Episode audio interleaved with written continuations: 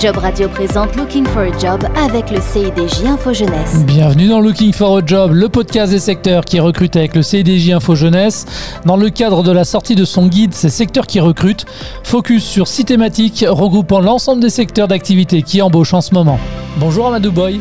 Bonjour conseiller au CIDJ, le Centre d'information et documentation jeunesse. Merci de m'accompagner euh, sur ce programme, Amadou.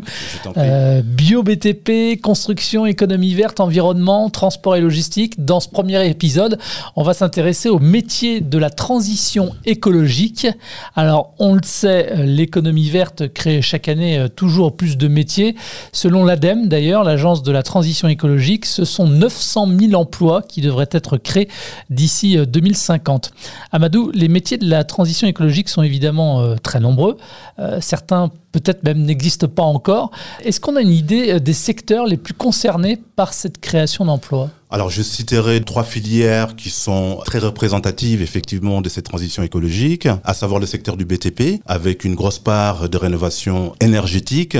Le plan RE 2020 est impactant, invitant effectivement les professionnels du secteur du BTP, de la rénovation, de la construction à prendre en compte de nouvelles façons de faire, de nouvelles solutions, dans le but d'avoir un impact carbone beaucoup plus performant. Bien évidemment aussi la filière bio, avec des exploitants agricoles la France a la surface euh, agricole bio la plus importante de l'Union européenne. Et puis en troisième partie, euh, on essaiera effectivement d'évoquer aussi le secteur de la logistique qui, bien avant le Covid, a connu des transformations effectivement assez importantes. Et ce sont des secteurs qui, qui recrutent tous, bien évidemment. La filière bio, ça représente combien d'emplois? On a une idée un peu? En termes d'emplois, on mise d'ici une dizaine d'années, c'est les prospectives qui les disent, 30 000 emplois. Alors, on va citer les employés des livres-services, hein, qui sont des vendeurs polyvalents euh, dans les business units et dans les centres commerciaux spécialisés. Les trois enseignes étant effectivement Marie-Claire, euh, Naturalia et puis Biocop, qui ont les plus grosses parts de marché. Donc, les employés et les vendeurs, des besoins assez importants. Je soulignerai d'ailleurs au passage que sur ces métiers-là, les diplômes ne sont pas toujours requis. Les filières, les enseignes forment en interne leurs futurs collaborateurs sur ce qu'on appelle des CQP. Donc les jeunes qui ont une forte envie de travailler sur ce type de produit peuvent se rapprocher des enseignes. Les formations en interne sont proposées. Mais la deuxième catégorie d'actifs dans ce secteur bio, c'est les exploitants agricoles. On va retrouver des ouvriers agricoles et bio. On va retrouver des responsables effectivement de fermes. Voilà, c'est ces deux principaux métiers, à savoir les vendeurs dans les domaines des business units et des magasins bio, mais aussi dans les fermes et les exploitations agricoles. Quelles sont les zones géographiques où l'on recrute le plus dans, dans le bio? Trois zones géographiques géographique essentiellement l'île de France, la région Auvergne-Rhône-Alpes et puis la région Occitanie, la région de Montpellier, de l'Hérault, qui concentre les exploitations agricoles les plus importantes. Quel type de contrat on retrouve le plus souvent? Vu la saisonnalité des métiers dans ce secteur-là, des contrats saisonniers, d'ailleurs j'en profite pour euh, préciser que la période s'y prête hein, pour les étudiants qui ne sont pas professionnels d'exploitation agricole, peuvent dès à présent, par exemple, se rapprocher de l'ANEFA qui propose des contrats saisonniers pour travailler dans des exploitations bio. C'est la période des cueillettes de fruits et des légumes, et beaucoup plus tard, ce sera aussi les vendages au mois de septembre. Alors, on a parlé donc des types de contrats, là plutôt de, saison actuellement.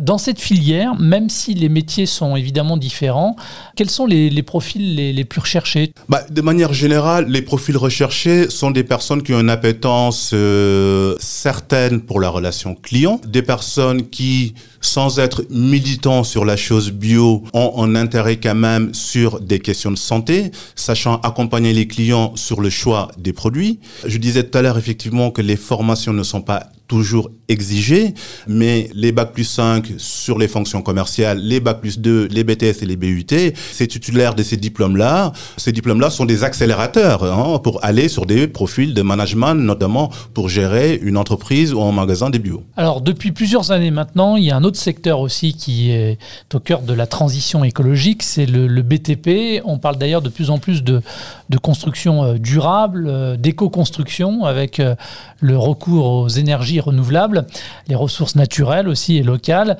des constructions qui garantissent une bonne performance énergétique tout en favorisant euh, la qualité de vie.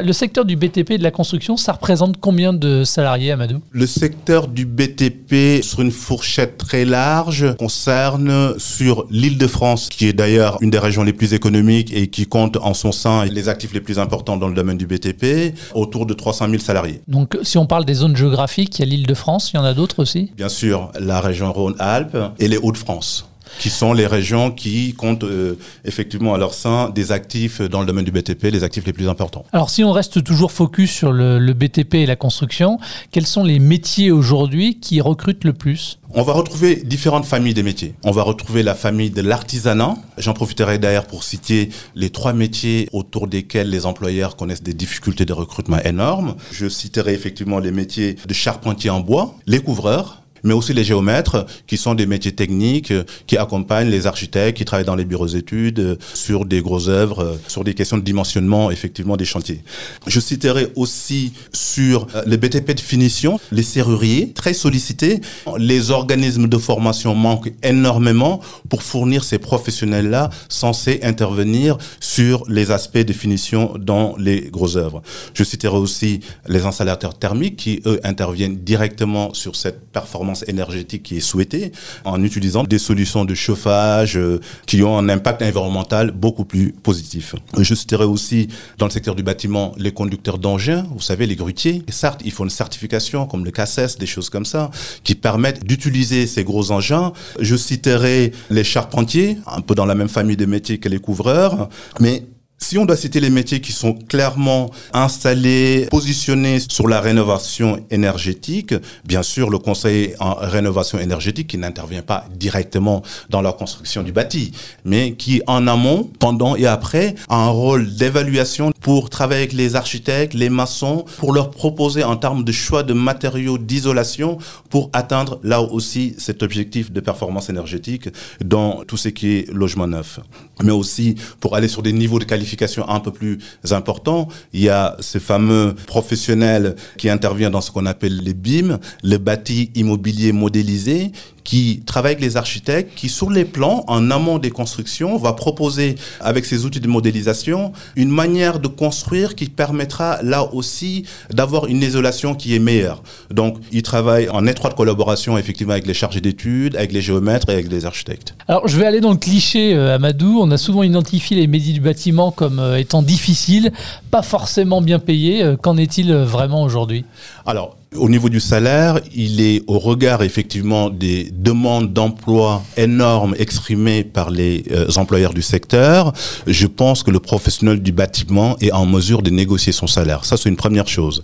La deuxième chose, c'est ce que font beaucoup de professionnels du secteur, travaillent avec les agences d'intérim. La rémunération qu'on est en contrat d'intérim intègre un certain nombre de paniers d'indemnités de précarité qui sont censés effectivement augmenter le niveau de salaire. Donc ça, c'est euh, au niveau salarial. Maintenant, au niveau des conditions de travail, est-ce que ça a un peu évolué avec le temps? Je vais prendre l'exemple du grutier pour partir sur des exemples concrets. Le jeune qui se positionne sur ce type de métier-là doit aimer s'isoler. Il va passer une bonne partie de la journée en altitude sur sa machine. Il est isolé, mais il travaille aussi fortement en équipe parce que d'ailleurs la sécurité de ceux qui sont en bas dépend de lui.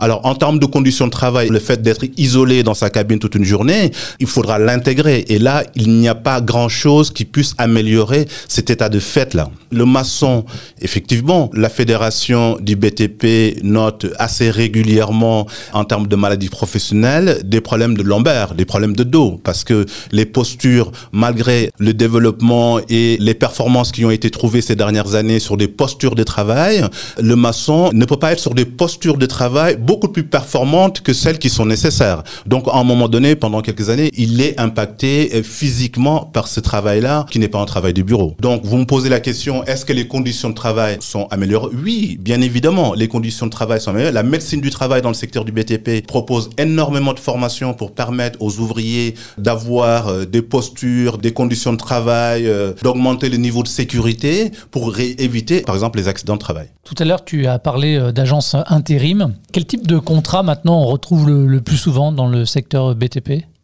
Alors, on retrouve le CDI classique, mais aussi on retrouve ce qu'on appelle le CDI chantier. C'est-à-dire que le professionnel du bâtiment va signer un contrat, la durée du chantier prévu jusqu'à ce que le chantier soit livré. On va retrouver la fameuse mission d'intérim, hein, euh, tout simplement, euh, qui peut durer le temps euh, de monter une serrure, de faire les finitions dans un bâtiment qui va être livré sous peu, de faire les travaux de plomberie, effectivement. Donc ça, c'est une mission d'intérim. Ça peut être aussi des CDD qu'on va retrouver, par exemple, dans des grands groupes comme Vinci, qui va recruter sur des CDD, sur des missions bien courtes, le temps, effectivement, d'exécuter des tâches, des finitions de grosses œuvres. Alors, le secteur du BTP, comme d'autres d'ailleurs, est un secteur en tension.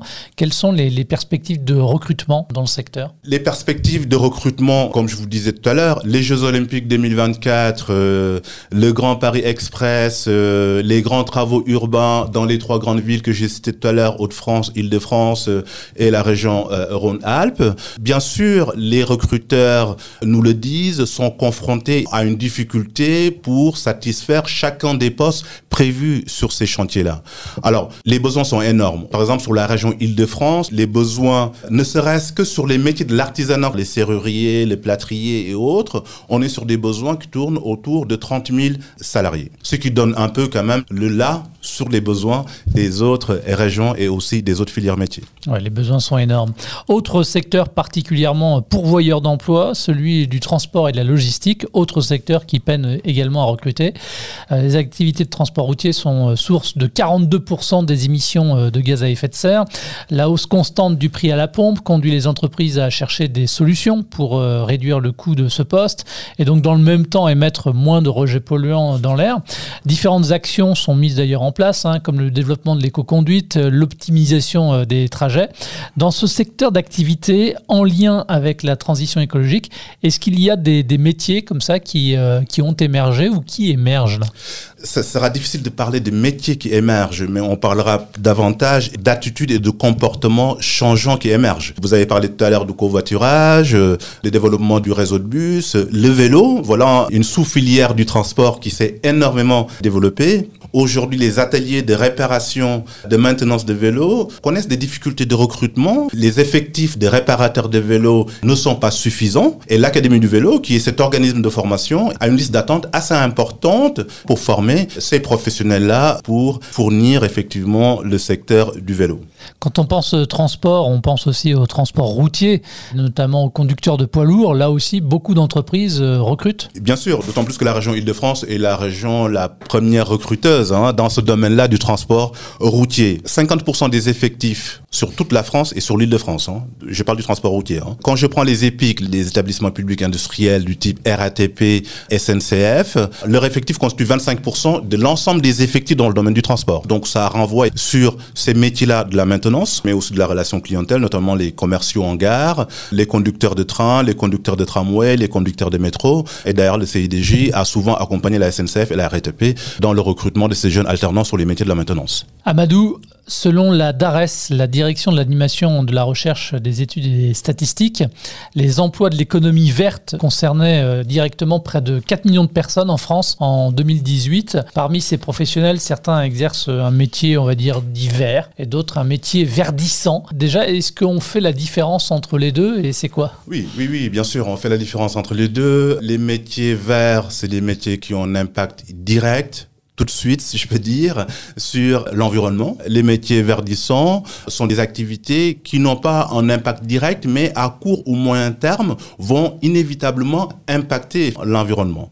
Sur les métiers verts, je vais citer un des plus connus, les métiers de ridologue. C'est un ingénieur chargé, par exemple, de traiter et de transformer les déchets et assurer cette fameuse économie circulaire. Un rudologue. Un rudologue. Un rudologue qui est un ingénieur euh, spécialisé dans le domaine de la chimie, de la bioanalyse, qui saura effectivement utiliser les matériaux et leur donner une deuxième et une troisième vie. Et inscrire tout ça dans la fameuse économie circulaire. L'agriculteur bio, du fait qu'il n'utilise pas certains produits qui ont un impact négatif sur le sol et sur l'environnement, son activité est directement liée à l'environnement. Le conseiller en rénovation énergétique, qu'on citait tout à l'heure sur la filière BTP, bien évidemment. Le jardinier qu'on croise tous les jours euh, dans les espaces publics, euh, son travail a un impact réel, ainsi que l'agent de tri et les techniciens environnement.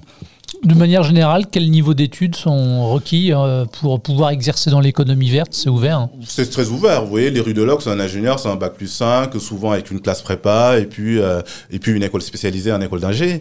Le responsable RSE, il peut avoir une formation polyvalente, tertiaire dans le domaine de la communication, du droit, qui va faire du lobbying euh, dans son entreprise pour inviter les salariés et ses collaborateurs à avoir un comportement positif par rapport à l'environnement, par exemple. Lui, il peut un master. Et puis le jardinier, au niveau CAP. Le paysagiste, et qui va proposer un design qui permet de rendre euh, les choses beaucoup plus proches au niveau de l'environnement, c'est un bac plus 2, euh, design, paysage, euh, voilà, dans ces domaines-là. Dernière question là-dessus, les bassins d'emploi qui recrutent le plus dans l'économie verte? Alors, les bassins d'emploi qui recrutent le plus, on en cité tout à l'heure dans le domaine du bio, hein, l'Île-de-France, ces régions-là, mais toutes les collectivités territoriales recrutent des métiers verts. On les a cités tout à l'heure. On est sur des bataillons assez importants. Plus l'aglo, la communauté d'aglo ou la municipalité importante, on va y retrouver une armée, un bataillon effectivement de jardiniers, de professionnels des espaces verts. Sur la gestion des déchets, ben là je vais sauter aussi les collectivités territoriales parce que cette activité-là, elles ont le monopole de ce type d'activité-là, le ramassage de poubelles, le tri des ordures, même s'il y a des associations et des entreprises commerciales qui se sont positionnées en partenariat avec les mairies pour intervenir sur le traitement de ces déchets. Là, on va retrouver par exemple des BTS euh, autour de la chimie, des bioanalyses, euh, permettant d'être sur cette chaîne de transformation des déchets. Donc, on va retrouver effectivement dans les régions l'Île-de-France, on va retrouver les grandes régions, Auvergne, l'Occitanie, les Hauts-de-France. Merci Amadou d'avoir euh, répondu à mes questions. Alors plus d'infos évidemment sur tous ces métiers qui concernent la transition écologique dans la huitième édition du guide Ces secteurs qui recrutent du CDI Info Jeunesse. Et rendez-vous également sur le site internet cidj.com. C'est la fin de ce premier épisode de Looking for a Job, un programme disponible à l'écoute et à l'abonnement sur l'ensemble des plateformes de diffusion de podcasts. À très vite. Job Radio vous a présenté Looking for a Job. Un programme disponible à l'abonnement sur l'ensemble des plateformes de diffusion de podcasts.